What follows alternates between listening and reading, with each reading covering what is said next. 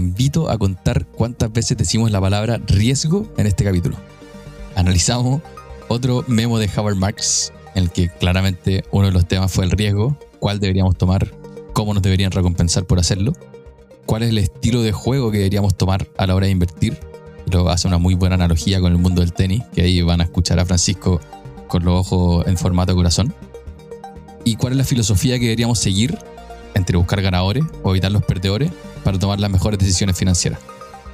Somos Pablo Riemann y Francisco Verdugo y te damos la bienvenida a un nuevo capítulo de este show. Bienvenidos, animales.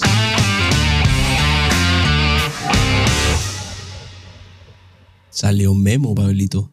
Una vez más, uno, dos, tres, cuatro, ya este.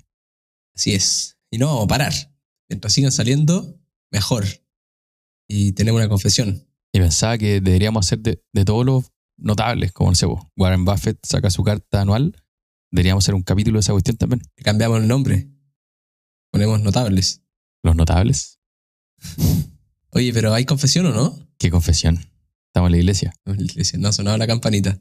Pero no teníamos nada esta semana. Y nos cayó el cielo. Tuvimos un, un problema con el, el capítulo que íbamos a tener listo.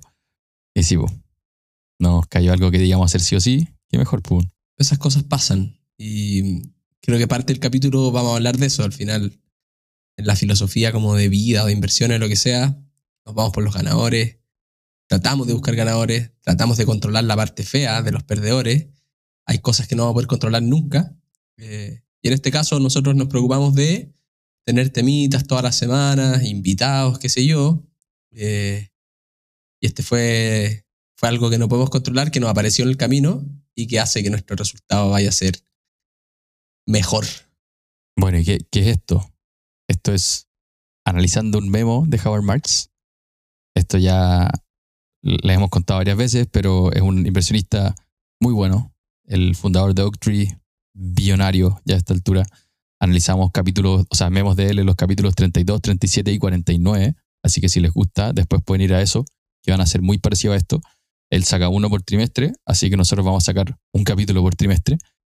Y este llegó esta semanita, así que está recién salido del horno para que les contemos qué nos pareció. Está muy bueno y claramente le va a gustar a Francisco Verdugo porque habla de tenis.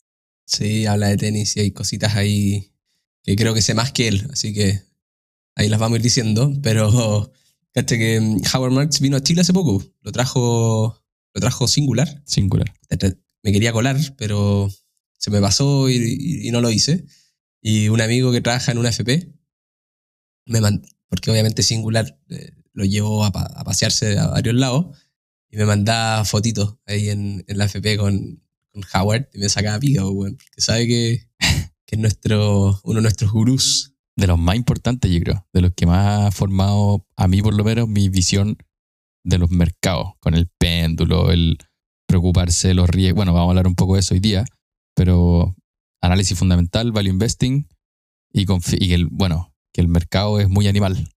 Creo que es un- uno de los grandes, de las grandes bases para este podcast. Sí, yo creo que también me pasó lo mismo cuando leímos en la oficina. No me acuerdo si tú estabas ahí cuando lo leímos por primera vez el, No, está en la universidad. el libro este de The Most Important Thing, que habla de el Second Level Thinking y el péndulo y, todas estas cosas que hoy día ya la- las vamos manejando mejor, pero que en ese momento me explotó la cabeza y, y creo que este, este, este memo tiene mucho de eso y lo separaste perfecto en cuatro grandes pedazos y el primero es definir tu filosofía de inversión. Y el amigo, como le gusta hacerlo, parte con una historia.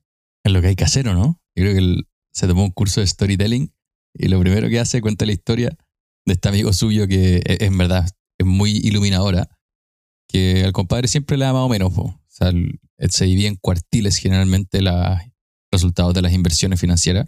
Está el primer cuartil, el primer 25%, después el segundo, tercero, cuarto. Y este compadre siempre está en el segundo. Entonces nunca, nunca está en el... Espera, espera, ahí como, para que no se confundan con el cuartil, cerebro cocodrilo, imagínense las eliminatorias de fútbol, están todos los países y se divide en cuatro. El primer grupo de arriba son los mejores, Argentina, Brasil, qué sé yo. después viene, no sé, Uruguay, Colombia, Ecuador, segundo cuartil, más bajito, vamos a ver si estamos nosotros, o si nos vamos al cuarto cuartil con Venezuela y Bolivia probablemente en, en el Fuchi Bowl. No, no quería hablar de la eliminatoria o clasificatoria, como dicen los optimistas. Pero sí, este compadre siempre está en el segundo cuartil, ahí peleando la clasificación al mundial. Y a lo largo de los años, el compadre, si revisáis la historia larga, no es que estuviera en el segundo cuartil porque siempre estuvo en el segundo cuartil, sino que el weón estaba como en el 1%. Y ahí te ilumina que muchos de lo que les va bien en un trimestre, semestre, año, es probable que el año siguiente les vaya pésimo. Entonces, en el promedio, si es que está ahí un poquito mejor que la mitad, probablemente te va a ir muy bien en el largo plazo. Claro. Y, y ahí empieza a hablar de distintos tipos de estrategias y, y- y de filosofías de inversión. Básicamente, eh, lo que uno puede tratar de hacer cuando busca tener retornos mejores que los mercados es ir a buscar los grandes ganadores. O sea, cuál va a ser o cuáles van a ser las empresas Los Tesla, que la van a recontra romper en el, en el futuro. eh, y buscar esas y obsesionarse por esas y solamente invertir en esas. Y por otro lado, uno también podría decir, ¿sabéis qué? Yo no creo que pueda hacer eso, no, no, no tengo esa capacidad, pero voy a tratar de evitar empresas que puedan quebrar y tratar de evitarse eh, los perdedores, como, como le dicen. Y nada, pues cada uno de los lados tiene, tiene sus pros y sus contras. Pero, Pero espera, yo, yo- yo te salvo, porque Marx contaba que entre esto de elegir ganadores o evitar perdedores, él siempre fue una persona más negativa, o que le veía los riesgos a todo. Salía a jugar con los amigos y se ponía rodilleras para no romperse cuando se caía la bici. No sé. Entonces, que él decía que él estaba hecho para invertir evitando los perdedores. Es lo que se transformaría el moto de Oaktree. que, claro, al final esta cuestión de elegir una filosofía de inversión no es yo elijo la que más me gustó probablemente, sino que es yo elijo la que yo pueda hacer mejor. Y te podéis leer libros de todos los lados, podéis tratar de desarrollar habilidades para lo que uno quiera, pero probablemente eh, como desde la cuna o, de una formación ya quizás de niño que no te va a poder sacar de encima, pasa eso. Tiendo a ser más positivo, tiendo a ser más negativo, me fijo más en los riesgos o me fijo más en, en las oportunidades. Lo escuchaba la oficina de tengo pensamiento vertical o tengo pensamiento lateral. Y esas cosas como que vienen nomás, ¿no? Y no les podéis meter tanta mano quizás. Hay muchas cosas que vienen, yo creo. En el pensamiento horizontal y vertical, después yo me acuerdo haber leído el pensamiento en forma de T. que tengáis una vertical en la que se haya un especialista en algo y seáis seco, y después te nutráis de muchas cosas amplias que al final te den un. Como que podáis conectar puntos de distintas industrias, por decir así. Entonces, te suma los dos, como por no querer casarse con ninguno. Pero entre ser positivo y ser negativo, creo que ahí sí hay algo muy marcado. Yo también me creo que me paso más para el lado de Marx, de cuando analizaba acciones siempre pensaba, puta, ¿por qué no le va a funcionar? ¿Por qué Nvidia no va a vender GPU? ¿Por qué Apple, puta, no le va a funcionar esto de los servicios? Y así parece que está armado mi cerebro, ¿no? Está perfecto, un buen cerebro, pero quizás no para buscar ganadores, porque al final ahí cuando buscáis ganadores te vais con todo y, lo que tenéis que estar dispuesto también es que no la vais chutar siempre y vais a tener años que vais a ser el último. Entonces, como por default, si te vais a ir por ese camino, tenéis que cachar que van a haber años que, los vaya, que lo vaya a pasar muy mal. Y parte del juego ahí es cómo tú estás, cómo estructuras tu portafolio para no quebrar esos años, que lo hemos hablado muchas veces, hablamos en el de- del libro el, Psicología del Dinero. Este juego hay que mantenerse jugando porque si quebráis, jamás te vaya a poder recuperar de la parte fea y cuando armás cuando un poquito el esqueleto de esta cuestión en mi cabeza, eh, leyendo eso, se me venía este video de Rey Dalio tratando de vender el Masterclass, en el que te aparece y te dice, lo primero que te dice, si el mercado cae 50%, eh, para recuperarte tienes que rentar 100%. Y, y esos son los riesgos de, mm, de tomar mucho riesgo. De buscar los ganadores, claro, de ir por los extremos. Bueno, y ahí lo que nos llega quizás al, al moto de Oaktree, que es evita los perdedores y los ganadores se van a hacer cargo de sí solos. y habla de, no sé, vos, da el ejemplo de que el 10% de los bonos quiebran, de los que, de los que ellos invertían, estos high yield o distressed debt. Entonces ellos, su única pega es, vamos a invertir en 100 bonos, van a tener 10 que van a quebrar, no invirtamos en eso, como tratemos de evitar eso. Y después algunos va a ir mejor de lo que se esperaba y con eso el retorno va a ir mejor. Entonces habla, se va un poco más en el detalle de que la inversión en bonos es no pisar el palito y que después algo te empuje un poco más el retorno. Y creo que es una buena forma de verlo nosotros. Cuando nosotros queremos empezar a invertir, lo que decís tú, hay que mantenerse en el juego, el interés compuesto es el que hace la magia, y para que haga la magia tenéis que mantenerte invertido. Y para eso tenéis que no pesar el palito.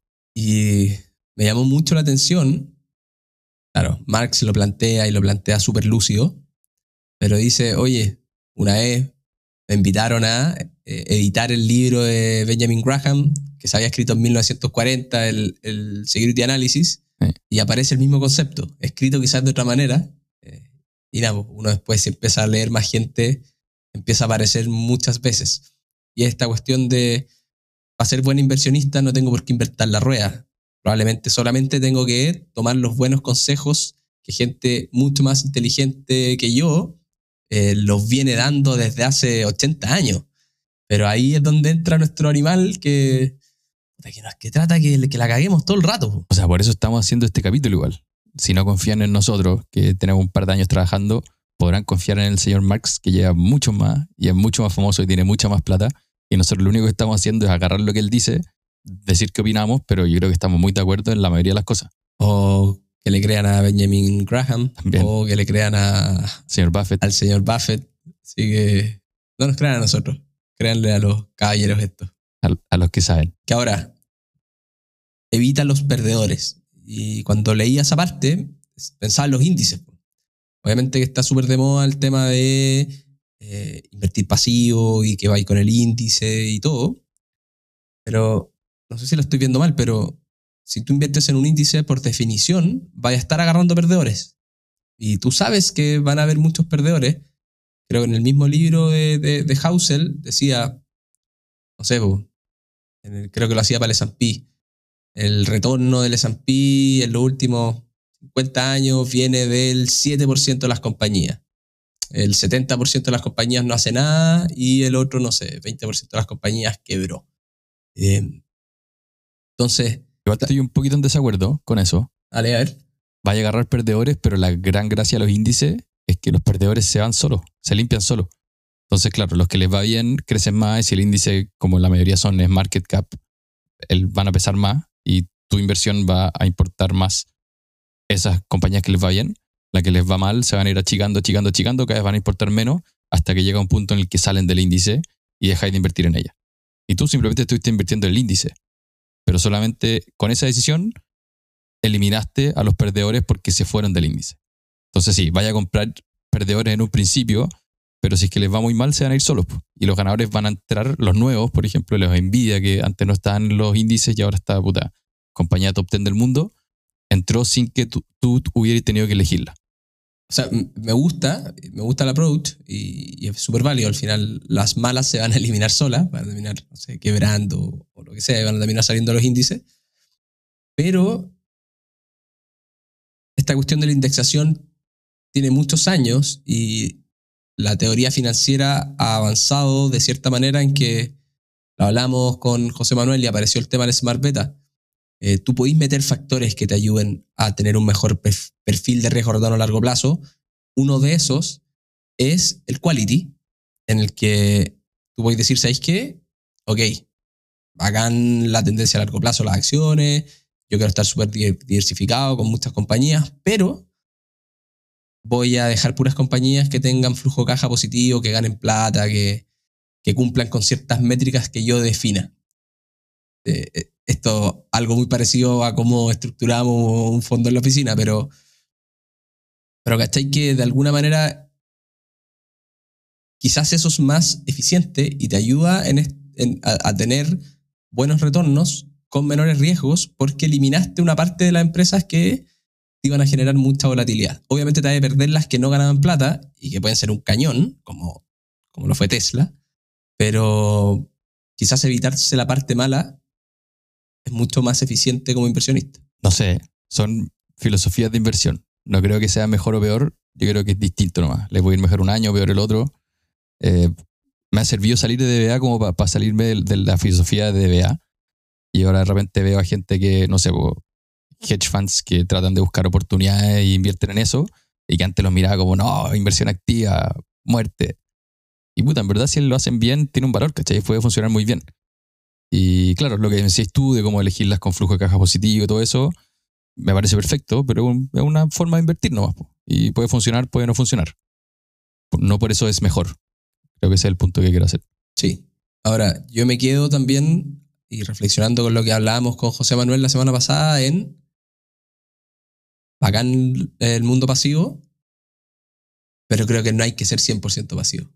Y, También me llamó la atención ese comentario, José Manuel. Muy bueno. y ahí creo que estos inputs de Marx son súper, súper válidos de, ok, a todo, lo, a todo lo pasivo que tengo, a, mi, a los ETF que compré o a los fondos, etcétera, voy y tomo algunas posiciones fuertes en algunas empresas que yo creo que la van a romper. O incluso tomo un corto en el sector energía estructural, porque sabéis que yo creo que las empresas de ese sector nunca van a hacer nada. Y, y trato de evitar a supuestos perdedores, que yo creo. Eh, y, eh, y ahí hay que ver cómo estructurarlo, pero, pero creo que sí hay un valor súper interesante en hacer algo más. Siempre y cuando tengáis ganas de hacerlo y no sea muy caro. 100%. Al final, tenéis que tener tiempo, muchas ganas y educarte un montón. Porque, no sé, yo creo que para ti, para mí, para Sergio Tricio, que lo tuvimos hace un rato, para mismo José Manuel, que eh, el que más cacha inversión en, la red vial, y todos te reconocen lo, lo difícil que es hacerlo, o que es intentar hacerlo, ¿cachai?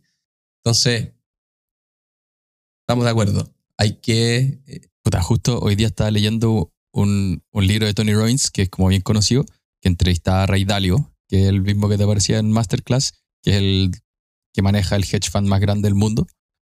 Y el buen le, le preguntaba, oye, un inversionista a pie, ¿puede competir contigo? El compadre le decía, puta, puede competir, pero no es mi juego, ¿cachai? Yo tengo un equipo de 70 personas, yo llevo 40 años invirtiendo en esto, tengo weón, 0,1 milisegundos en si quiero tomar una decisión y ejecutarla, pero sí hay otros lados donde sí pueden ganarme al ser una persona, no, no caer en los mismos sesgos. Y creo, y para pasar al siguiente, a la siguiente parte, que tiene mucho que ver con el control del riesgo que uno puede tener como persona y cómo uno se comporta. claro, un, temón, porque creo que ocupamos la palabra riesgo en el sentido muy amplio, cuando en inversiones tiene un sentido muy distinto. Eh, en la vida el riesgo, ok, es no cruzar la calle y que no me atropelle un auto. Está perfecto, ese, ese riesgo llevémoslo a cero. Pero en inversiones, si uno no toma riesgo, no va a rentar. Entonces, acá no se trata de evitar el riesgo, sino de controlar el riesgo, tomar riesgo inteligente, pero acá hay que tomar riesgo. Este, este es una parte en, donde esa palabra es completamente positiva y nos deberían brillar los ojos cuando nos hablen de riesgo en inversiones. Es que depende, estoy muy de acuerdo, pero depende cómo definimos riesgo y cómo lo. Creo que el Charlie Munger decía esto, pero para mí, por lo menos, el riesgo es no llegar a tus metas. Como yo quiero retirarme a los 60 y dejar de trabajar, o retirarme antes, o tener una casa, lo que sea. Hay un riesgo, riesgo de que con lo que yo haga hoy día no llegue, y por ende, dejar la plata en la cuenta corriente y que no rente es un riesgo. De ahí está, podéis definir riesgo como perder plata. Y claro, ahí claramente va lo que decís tú. Si yo no, no quiero tomar ese riesgo de perder un poco de plata, voy a estar feliz por un ratito, pero en el largo plazo voy a estar muy mal. Entonces depende mucho de la definición de riesgo. A mí por lo menos he descubierto cada vez más que no tomar ese riesgo, lo que decís tú, es el mayor riesgo de todo, que es no llegar a tu meta financiera. Men, creo que, que Marx lo dice igual, y no es que se lo copiamos recién. No, para nada. Creo ¿Cómo que lo venimos diciendo hace, hace mucho rato. Porque es medio obvio cuando ya empecé a trabajar en inversiones, pero acá estamos para ganar plata. Al final, uno invierte para ganar plata, por definición. Si no, no invertiría. Entonces, creo que ahí el, el- el riesgo es no ganar plata. obviamente hay otros riesgos de que tu plata se vaya a cero, pero el primer riesgo, cuando estáis hablando de tu plata, creo que es, cuando la queréis invertir, es no poder hacerla crecer, ¿cachai? Por eso tenéis que empezar a tomar riesgo. Eh, para mí es ese es como el punto de partida, Pero no cualquier riesgo. pero no cualquier riesgo. Y ahí el amigo dice, y lo, creo que lo, que, lo pone súper claro en el sentido de controla tu riesgo. Y, y controlar el riesgo está bien. eh, no tiene que ver con evitarlo. Y al controlarlo, te dicen no tomes más riesgo del que te va a permitir dormir tranquilo de alguna manera. Porque no tiene ningún sentido. Tenéis que vivir, vivir tranquilo y, y poder ser feliz. Antes de eso, esta cuestión da lo mismo. Si, si lo pasáis mal invirtiendo, deja de invertir y anda de hacer deporte. Pero esta cuestión es para pasarlo bien Pasarlo bien y ganar plata. y ganar plata. Pero, pero en, en lo que decía, como para que no se nos pase, de. Y muy con el tema hoy día, de lo- creo que todos estamos hablando de los depósitos a plazo. Los depósitos a plazo tienen prácticamente cero riesgo y por la coyuntura, la tasa de interés están dando un- una rentabilidad nominal muy decente. Si tú pensáis, ¿por qué me están dando una buena rentabilidad sin tomar riesgo? Eso no hace ningún sentido. Entonces, al final, lo que uno se debería preguntar, porque todos, si miro para el lado, todos pueden hacer esa inversión. Y mi papá, mi abuelo, todos pueden invertir con una rentabilidad segura. Eso me debería decir que hay otras opciones que les puede ir mejor, pero que no son tan ciertas. Es como que estoy tratando de buscar un argumento para toda la gente que me dice, bueno, voy a invertir en depósito a plazo nomás. Y en verdad, obviamente, hay opciones que te van a rentar más porque no puede ser que sea seguro y sea la mejor. Es como que estoy tratando de buscar un argumento para toda la gente que me dice, bueno, voy a invertir en depósito a plazo nomás. Y en verdad, obviamente, hay opciones que te van a rentar más porque no puede ser que sea seguro y sea la mejor. O sea, sí, pues no, no hay almuerzo gratis. Al final creo que es súper peludo competir con una tasa que te la ponen ahí al frente y es alta eh, y tú veis tu número crecer. Porque es súper difícil abstraerse del cortísimo plazo y ver la foto larga. Porque cuando tú veis la foto larga, veis que los depósitos a plazo están años luz de la renta fija, eh, de, de la renta fija corporativa, ¿para qué decir de las acciones? Pero cuando les digo años luz son cientos y miles de veces por. Órdenes de magnitud. Si queréis dejar tu plata en depósito a plazo y, y- y- y- con eso te sentís tranquilo, está perfecto. Pero de aquí a 40 años más, vais a mirar para atrás y vais a sentir un estúpido, creo, porque eh, tu amigo que, que tomó un poquito de acciones te va a haber pasado por al lado, pero volando. Entonces, Trabajando menos, sacando la vuelta. Exactamente. Yo tengo amigos que, que, tienen, que les va mucho mejor que a mí en tú en sueldo. Y les pregunto en qué están invertidos. Y están invertidos en puros depósitos a plazo. Y yo los trato de sacar de ahí, pero hay algunos que no quieren salir de ahí. A pesar de que todos los meses ahorran y, tienen harta plata ahí en, en- esa bolsa que no les renta nada en, el, mundo real. Y no quieren salir de ahí. Entonces, como que es rara ya la sensación, porque le he dicho tantas veces que ya si te querís quedar así y querís paviar toda tu vida, dale. Eh, pero en 40 años más vamos a mirar para atrás, te voy a mostrar mi cartola, tú me vas a mostrar la tuya y te va a haber ganado, pero por mucho, a pesar de que gane mucha menos plata que tú. Pero yo creo que es lo que Pero hablamos. eso, de- creo que el, el punto de tomar el riesgo es bueno tomar riesgo. Siempre que sea, y, y volviendo al memo, no toméis cualquier riesgo, sino que más del que con el que podéis dormir, que decís tú, que lo paséis bien. Y segundo, que te recompensen por ese riesgo. Exacto. No hace ni un sentido tomar, comprar una acción que está a punto de quebrar porque la veis como más riesgosa, entonces me vais la raja. No sé, les- las meme stocks, por ejemplo, las GameStop o AMC o toda esta, es un riesgo innecesario. El mercado no es necesariamente claro que te va a pagar por tomar ese riesgo. Entonces debería buscar un riesgo inteligente, ya más técnico, no sé, o el, el risk premium que se habla, que Damodaran también estuvo hablando de eso hace poco. Pero elegir ese tipo de riesgo, no, no una tontera de riesgo solamente porque ganar más plata. Claro. Eh, y ahí los cuatro puntos que él define de tomar este riesgo controlado es tomar riesgo del que tú te puedes dar cuenta, eh, tomar riesgo que puedes analizar, tomar riesgo que puedes diversificar y eh, tomar riesgo que te va a pagar lo justo y necesario por ese riesgo. Entonces, creo que con eso queda clarita la foto, que hay que tomar riesgo, pero que tienen que ser inteligentes y si los tomamos bien, eso nos va a ayudar muchísimo en el largo plazo, tanto como ha ayudado al amigo Buffett y al amigo Manker. Claro, porque ya uno piensa, no estamos hablando de riesgo, de puta. Obviamente pensáis en lo malo, qué pasa si es que invierto en algo y quiebra. Pero riesgo implica que le voy a pegar, bueno, aquí a los gringos les gusta el béisbol, que voy a pegar un home run y que increíble con la inversión. Como lo hicieron los grandes, grandes inversionistas como Warren Buffett. Y en este caso, da el ejemplo de, a lo largo de los años, la mayoría de la riqueza de, Buffett venía por solamente cuatro inversiones ganadoras. Y después hablan de diversificación y todo eso, y de, hecho he visto gente que después critica esos comentarios. El Benjamin Graham, que es como el mentor de Buffett, también se hizo su plata como con uno o dos inversiones que le pegó el palo al gato, pero increíble, y el resto ok.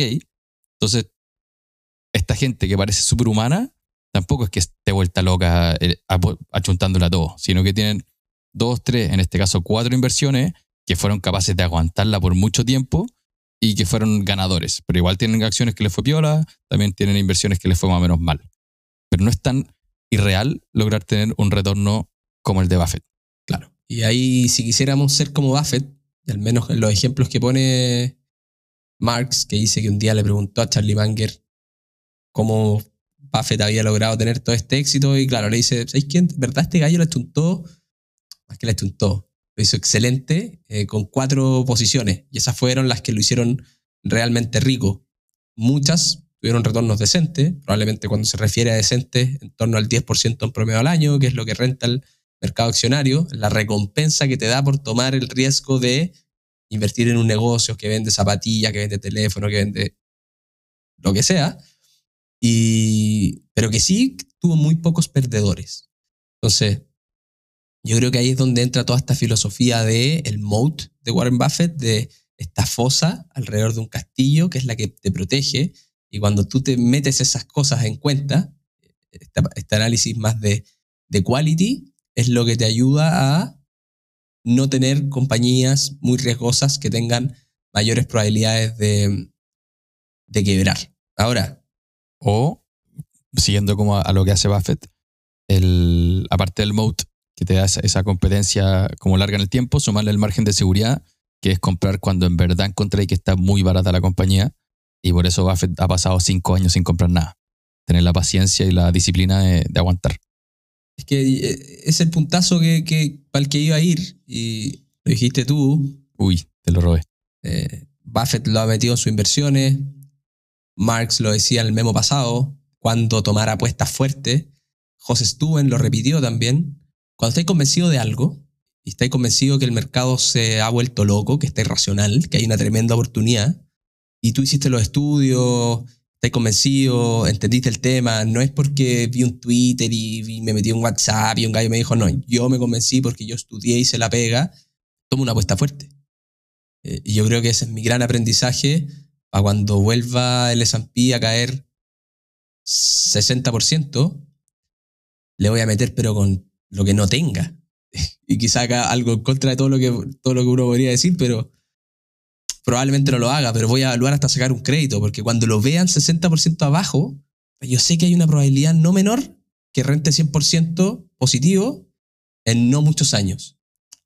Al menos por lo que he visto en la historia, eh, al menos por lo, que, por, lo que, por lo que ha pasado el 2000, el 2008, el 2011, el, la crisis del coronavirus, el año pasado, que, en octubre, que llegó también, a un, hizo un piso importante, ya subió un montón, sobre todo la parte más tecnológica, pero, pero a lo que voy es, grandes oportunidades van a ocurrir muy pocas veces en nuestra vida inversionista y tenemos que estar preparándonos todo el rato, afinando nuestra guata, para que cuando lleguen,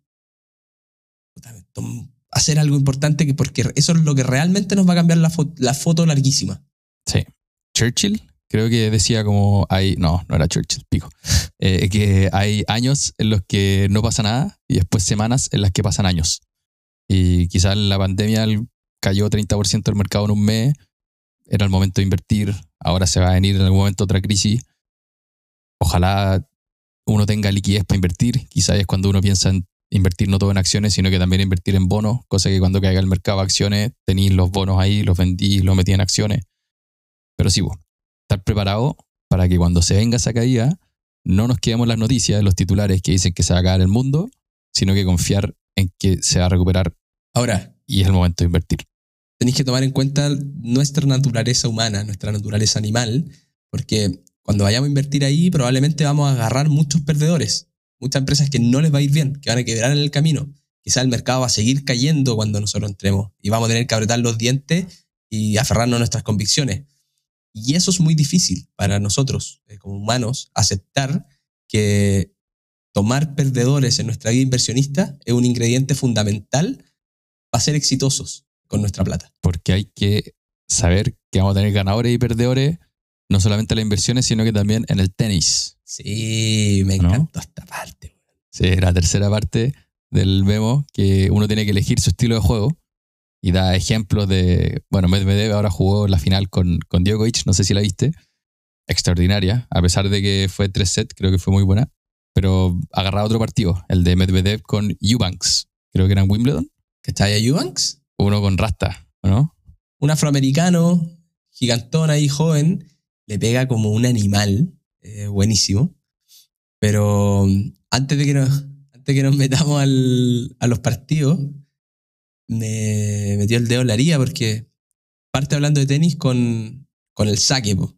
Y, si ustedes han jugado tenis alguna vez, dice, bueno, yo podría meter todos mis primeros saques en un partido, pero probablemente o tendría que sacar de abajo o empujarla así despacito. Probablemente van a quebrar todo el tiempo. Y yo me tuve que retirar por el saque, po, porque me atrapé, igual que el gran mago Coria, después de su final con Gato Gaudio. Gaudio en Wimbledon, yo me atrapé, no sé, por un partido cualquiera, jugando ahí en la esquina de mi casa probablemente, eh, pero...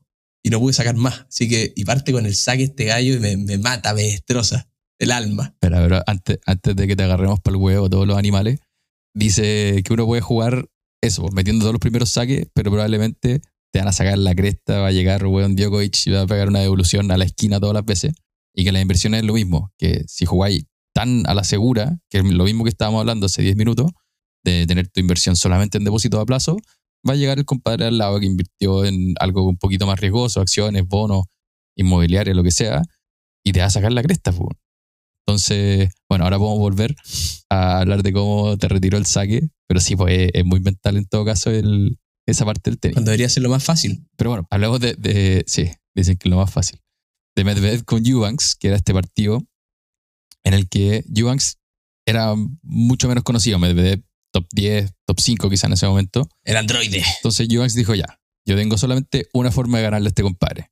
Cada vez que me llegue la pelota, yo la apunto a la esquina. Y que es más o menos como juega el Nico Jarry, encuentro de repente, que juegan lanzadísimo. Y claro, entonces Eubanks tenía muchos winners, que es cuando uno le pega la pelota y el otro no la puede responder, pero muchos errores no forzados. Entonces, si ahí la, vaya la comparación, Eubanks tuvo 74 winners en ese partido versus 52 de Medvedev, pero tuvo 55 errores no forzados versus 13. Entonces el weón, si estuviese invirtiendo, le metió a hartos Tesla que le achuntó, pero puta, le metió a hartas que quebraron también. Y porque se la jugó con todo. Metió hartas criptomonedas que quebran. hartas shitcoin. En cambio, Medvedev, un poquito más tranquilo, en la suma de los dos anduvo mejor y ganó el partido. Y eso es un poco a lo que quiere ir Marx, de hay distintos estilos de juego y si ejecutáis bien tu estilo de juego es más probable que ganes. Tremendo. Eh, creo que eso es, al final, lo que hablábamos al principio de filosofía e inversión. Esto es filosofía jugando un partido de tenis o filosofía para ir a subir el cerro o lo que sea. Al final, no hay ni mejor ni peor, solamente que tu balance tiene que ser positivo. Y ahí tenéis que darte cuenta que tú tienes ciertas habilidades o has desarrollado ciertas habilidades que te van a ayudar en alguno de los dos caminos. Pero toma riesgo. Y mm, Nadie, nadie gana un partido de tenis sin winners. sí, uno de pádel podría ganarlo, pero de tenis no. Es verdad. Bueno, ahí también hablaba que existen dos tipos de tenis, dos tipos de juego. El que juegan los profesionales y el que jugamos los amateurs. Y que los profesionales juegan a ganar y los amateurs jugamos a no perder. Y creo que sí, igual es un buen punto en las inversiones. Los que se dedican a las inversiones, los Marx, los Rey Dalio, todos estos capos, pueden jugar a ser hedge fund y a apuntarle y ganarle 10% extra al mercado. Pero nosotros en verdad deberíamos jugar a no cagarla, a rentar un 10%, 9%, 8%, pero no comernos caídas de 30, 40, 50. Me hace sentido por lo menos. O sea, es que esas caídas yo creo no te las vas a poder sacar. Eh, pero estando claro, diversificado y entendiendo que te vas a recuperar.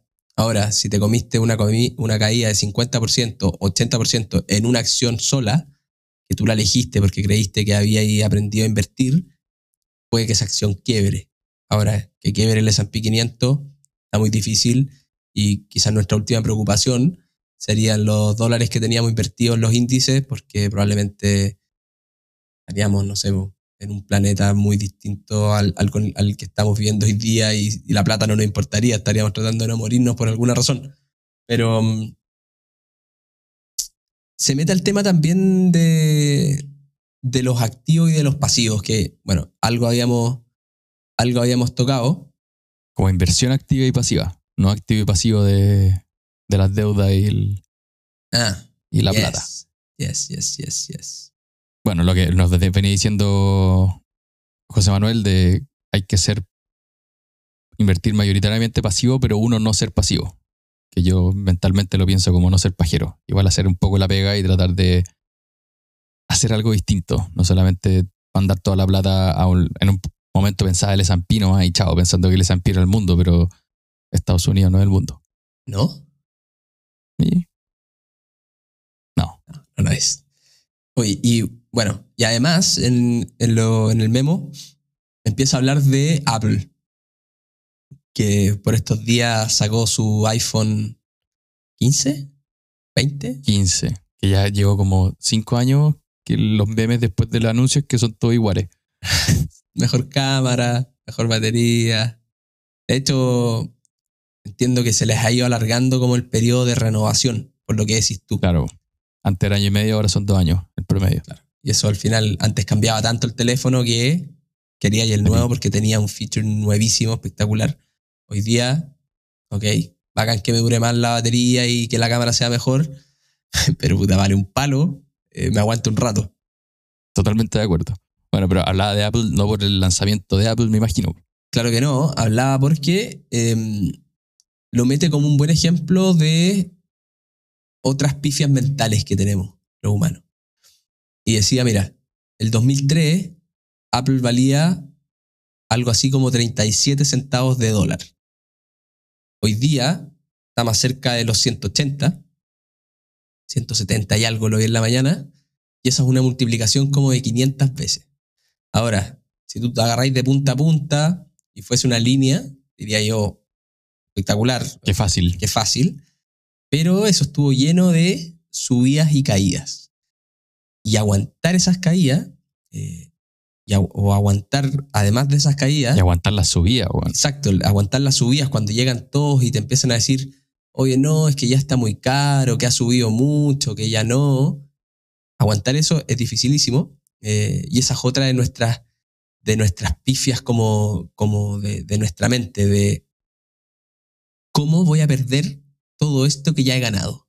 Y termino haciendo como la utilidad, me salgo y en verdad mi inversión le queda muchísimo por seguir subiendo y es lo que en realidad me va a dar estos retornos extraordinarios en el largo plazo pero por una cuestión animal no lo dejé correr. Lo que no hay que hacer, tomar utilidades en la, en la inversión en general. Si es que uno quiere aprovechar el interés compuesto. Y el que no tomó las utilidades y se aprovechó, yo, creo que una buena parte de toda esta subida es Buffett. Una de esas cuatro inversiones que mencionaban, yo creo que es la de Apple, que hoy día es como el 20% del portafolio de, de, Berkshire Hathaway, y la mantuvo. La mantuvo cuando rentó 100%, 200%, 300% y aún hasta el día de hoy sigue siendo parte del portafolio y eso tiene un gran mérito de no vender las que ya han subido. Igual a mí me pasa hablando con inversionistas profesionales que no, es que puede tomar utilidad. Y ahí como que he pensado mucho desde que leí el memo de es una cuestión de filosofía, inversión propia, es porque en verdad tienen que decirle a sus jefes, oye, sí, tomamos la utilidad porque si esa inversión termina cayendo, el reto va a ser asimétrico en el sentido que le van a decir, oye, cómo lo tomaste la utilidad y esta cuestión cayó. Eh, Claro, el, el incentivo que tiene el manager versus la mejor inversión posible. claro, entonces... Cada uno tiene su propio incentivo para tomar decisiones. Y ahí empiezan a jugar muchos otros factores. Ahora, yo lo veo como en mis inversiones, yo sé que las- mis inversiones que han subido un montón en algún momento van a caer. Pero trato de abstraerme de eso y trato de decir, ¿sabéis qué? Si yo tuviese 200 años y hubiese partido invirtiendo en el S&P desde hace 200 años, hubiese tenido 100 mil millones de excusas para salirme. Eh, y si veo la foto larga, lo único que debería haber hecho es haberme quedado invertido. Y eso es lo que yo no quiero que me pase y con lo que con- lucho todo el tiempo cuando veo que una inversión personal va subiendo. Que tenga fundamento y todo lo que queráis, pero es Francisco, no la vendáis, déjala correr y esta tendencia es de largo plazo y chao, olvídate. Va a caer en algún momento, pero no tengáis esos resentimientos de ay no, es que voy a tomarlo porque ya gané y ahora salgo arrancando y me voy a depósito a plazo. Porque además cuando vendís tenía ese, ese problema. ¿Qué hago ahora con la plata? ¿En qué la invierto? ¿no? Eh, es un problemón. Yo creo que da, da para hablar harto de eso, pero sigamos al, al último puntito este del equilibrio del riesgo-retorno, que hablaba, que es un, un grafiquito hermoso que muestra al final parte como ya. Imagínate las inversiones, mientras más riesgo tenéis, más retorno. Como que esa es la noción que uno tendría en la cabeza. Se imagina una línea recta y la dibuja. Y después te dice, pero no, pues, esto no funciona así, sino que dependiendo de la parte que estáis de la curva, suma otra curva que es como una distribución normal. Aquí mi, mi gente ingenieril, espero me entienda, yo si no, no, pero que la dispersión de resultados cuando hay más riesgo es mucho más grande. O sea, y, y lo pone el mercado. Por ejemplo, invertir en acciones tiene un mayor retorno esperado. O sea, debería rentar 10% en vez de un depósito a plazo que son 1 o 2%, pero con mucha mayor variabilidad. O sea, pueden ser 20, 30, 40 o menos 10, 5, 10 Maravilloso. versus el, el de- depósito a plazo que siempre va a ser uno o dos. Y verlo creo que ejemplifica mucho el, cómo en verdad se mueven los mercados. Yo creo que es un tremendo gráfico y vamos a tener que dejar el link del memo y váyanse ahí a, a la parte de los gráficos. Y si no cachan nada de gráfico, hablen con algún amigo que, que lo entienda y pídanle que se los O métanse al Slack y nos preguntan. o métanse al Slack y nos preguntan también. Pero creo, un- creo que es un gráfico para entender todo del riesgo-retorno de las inversiones. Falta el, el tercer aspecto que es el impacto, cuando que hablamos con la Cote Montero en Ah, de capítulo 30 por ahí. sí, es muy a la antigua este. Es muy a la activa, hay que armar uno más tridimensional, pero, pero este es espectacular para entender qué hay detrás de tomar más riesgo. Pero que tomar más riesgo no necesariamente implica un mejor resultado, sino que eh, puedas optar a mejores resultados. Pero por el lado feo, que también te puede ir muy, muy mal. Y ahí es donde entra la parte de análisis quizá un poquito más fundamental de, que uno invierta en cosas que tengan fundamentos para crecer. Totalmente. Y después ter- termina el memo hablando de los managers que te logran agregar alfa, o sea, que ganan retornos por sobre lo esperado en el mercado. Lo que hacen es que estas curvas, que van siendo más grandes en el tiempo, las mueven hacia algún lado. Entonces, o las mueven hacia el lado derecho, en el que son más capaces de obtener resultados pos- positivos, o las achican en el lado izquierdo, cosa que tienen menos resultados negativos. Y termina diciendo, no existe ningún manager que sea bueno en las dos. O sea, si hay alguien que te dice, bueno, yo a mí me ir mejor cuando el mercado suba y mejor también cuando el mercado baje, es probable que no sea un verdaderamente un buen manager, sino que tenga suerte. De hecho, vamos a hablar con, que era el capítulo que venía ahora, pero tuve unos problemas técnicos, con una persona extraordinaria para la inversión, profesional de esos en serio, eh, y que yo creo que nos puede explicar un poquito esto del alfa y cómo ganárselo, eh, ya sea en la parte de aumentar tu, tu, elegir los más buenos o evitarse los más malos, pero siempre teniendo en cuenta el riesgo que estás tomando, porque esta cuestión no se trata de ganar más plata nomás, porque hice un all-in en el número 8 en la ruleta. Porque ese gallo, claro, quizás pudo ganar mucha plata, pero tomó un riesgo gigantesco de irse a cero. Y quizás el otro amigo que tomó mucho menos riesgo y fue poniendo fichita en todos lados y terminó quizás esa noche ganando mucha menos plata en el absoluto, a la vez tomó mucho menos riesgo. Y no necesariamente el primer amigo, el que fue Lin, es un mejor jugador de, de casino. Eh, en este caso, eh, en inversiones, todos los retornos tienes que medirlos por el riesgo que tomaste, eh, por la volatilidad que hayan tenido los activos en, durante el periodo que, que, te, man- que tú man- te mantuviste invertido. La cuestión, no hay retornos gratis, hay retornos a cambio de riesgo. Totalmente. Bueno, y con eso podemos pasar al- a las reglitas, a un resumen. Go for it, please. Sí, sí. Estaba clarito en este, como dividimos el, el memo en partes. El primero, que hay que evitar los perdedores y los ganadores se van a hacer cargo de sí mismos, van a llegar solos. Entonces, simplemente preocúpate, como decía Banger o Buffett, de mantenerte en el juego. No tomar riesgo es el mayor riesgo de todos. Obviamente bajo el contexto que uno quiere ganar plata.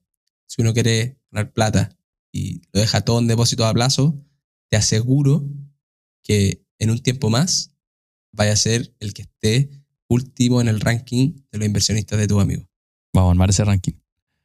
Tercero, elige el estilo de inversión que más se adecue a tu personalidad. Y eso va a determinar qué tanto riesgo puedes tomar. Y hablando de riesgo, más riesgo implica más dispersión de tus resultados. No necesariamente bueno ni malo, te puede ir bien, te puede ir mal, pero tus resultados probablemente van a ser más extremos. Y con eso nos vamos a la cajita de Pandora. Vamos, vamos. Me- ¿No me tocaba hace rato o tengo una sensación rara en... Yo creo que tuve tres seguidas y quedaste pensando para siempre que, que yo era el papi de las cajas. weón. No, Pero está bien, ahora me, me dijiste que tenía una buena. Así que estoy con miedo y preparado. Y todavía no me acuerdo de esa que te dije alguna vez en un capítulo pasado, pero sí tengo creo que una buena, que muy acorde al, al memo. Y mm, te quería preguntar, ¿cuál ha sido el riesgo más nefasto o irracional que hayas tomado alguna vez en tu vida? Pero las cajas de Pandora tienen que ser nada que ver con el capítulo. Pero esta es para el lado humano, no me hablís de inversiones, no me hablís de cuando metiste todo tu, toda tu plata en, en shitcoin. ¿Cuál es el riesgo más Nefasto, irracional o nefasto? el riesgo más malo que hayáis tomado mirándolo hacia atrás. A ver, weón. Interesante pregunta. Interesante. Me voy a quedar pensando para siempre. weón. No tomáis riesgo, rara. No pero es raro pensar como el al final es como pensar en un error. O en algo que decís, ¿sabes que esto si en verdad no lo hubiese, no lo haber hecho nunca? Pues yo cuando, cuando pensaba la pregunta, que tampoco tengo una respuesta tan clara, pero decía, estas típicas rocas gigantescas que uno puta sube muchísimo y se tira y cae justo en el pedazo de agua donde no está lleno de piedra para que no quede inválido. Creo que esas weas han sido de, de riesgos innecesarios, estúpidos que he tomado y que hoy día diría, "Mm, no sé si lo haría. Ya, te voy a cambiar un poco la pregunta porque cambió mi percepción de riesgo después de lo que me pasó. Ah, ok. Entonces ahora digo como puta, es un riesgo innecesario, pero en su momento me da lo mismo. Que fue hace como dos años que fuimos a hacer un rafting y nos dimos vuelta y estuvo para hoyo. ¿Sentiste que te voy a morir? Y agua turbia, te iba pegando todo el rato en las piedras. El, había sido toda buena onda y de repente están todos serios gritando así, ah, weón, nada para acá, nada para allá. Me agar, logré agarrar del bote que está dado vuelta y lo tienen que dar vuelta de nuevo. Entonces el weón se sube arriba del bote, se echa para atrás y con eso quedé de nuevo a la herida. Están los buenos en calles que te van a rescatar. Pero puta, sentí que fue una hora, pero deben haber sido como cinco minutos en el que vais bajando por el río, pegándote el, weón, las rodillas, las piernas.